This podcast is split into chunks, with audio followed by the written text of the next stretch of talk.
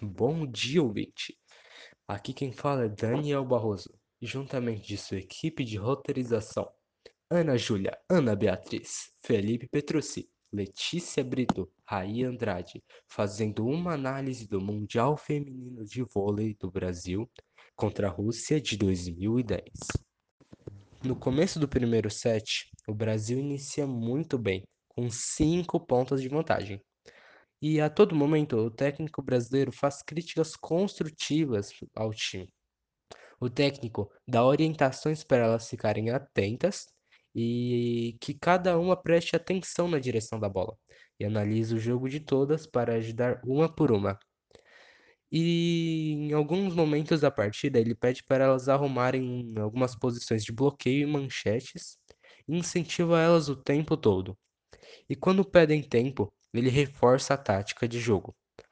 Começa um segundo na desvantagem. O técnico brasileiro faz algumas mudanças no time e talvez por isso o Brasil perdeu o segundo set, por uma diferença não tão pequena. Já no terceiro set, as brasileiras entram bem mais focadas. E com razão, pois já estava 1 a 1 e não havia tempo a perder nesse set. Também pude perceber que o técnico do, do Brasil somente fazia críticas à defesa e raramente ao ataque, pois esse estava impecável. E com certeza isso influenciou o Brasil na vitória do terceiro set. Entrando no quarto set, era visível que as brasileiras já estavam mais tranquilas. Porém, elas pecaram muito no quesito de corte e bloqueio. Isso as levou a ter o seu pior set, perdendo de uma diferença enorme de pontos. No quinto e último set, as brasileiras entraram abaladas, diferente de suas adversárias que entraram totalmente confiantes pelo que já haviam apresentado. E esse fator psicológico é o fator principal em qualquer partida. Agora, falando sobre o time russo, elas utilizaram seus fundamentos muito bem. Por exemplo, o saque por cima, o saque viagem, era o que as russas mais usavam. O ataque era feito pela manchete, levantamento e o corte, feito por uma das atletas das laterais. A defesa era feita por manchete em mergulho e bloqueio. A disposição das atletas foi melhorando a cada set. Portanto, tiveram um ótimo resultado e ganharam.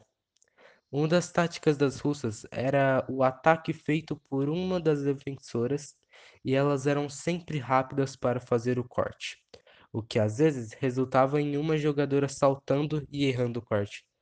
Para avançar em quadra, era em momentos de ataque, se preparando para um corte, mas sempre com cautela. Se houvesse jogadores em posição de bloqueio do time inimigo, sempre ficava alguém mais perto para receber um possível contra-ataque. Na defesa, as atletas ficavam mais recuadas para o fundo da quadra, de joelhos contraídos e com os braços em posição de manchete para receber um possível corte do time adversário.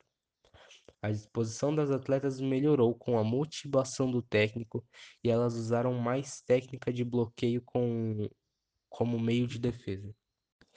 E o jogo acaba com 3 pontos para a Rússia e 2 para o Brasil. É, meu brasileirinho, o jogo foi acirrado, mas nós perdemos.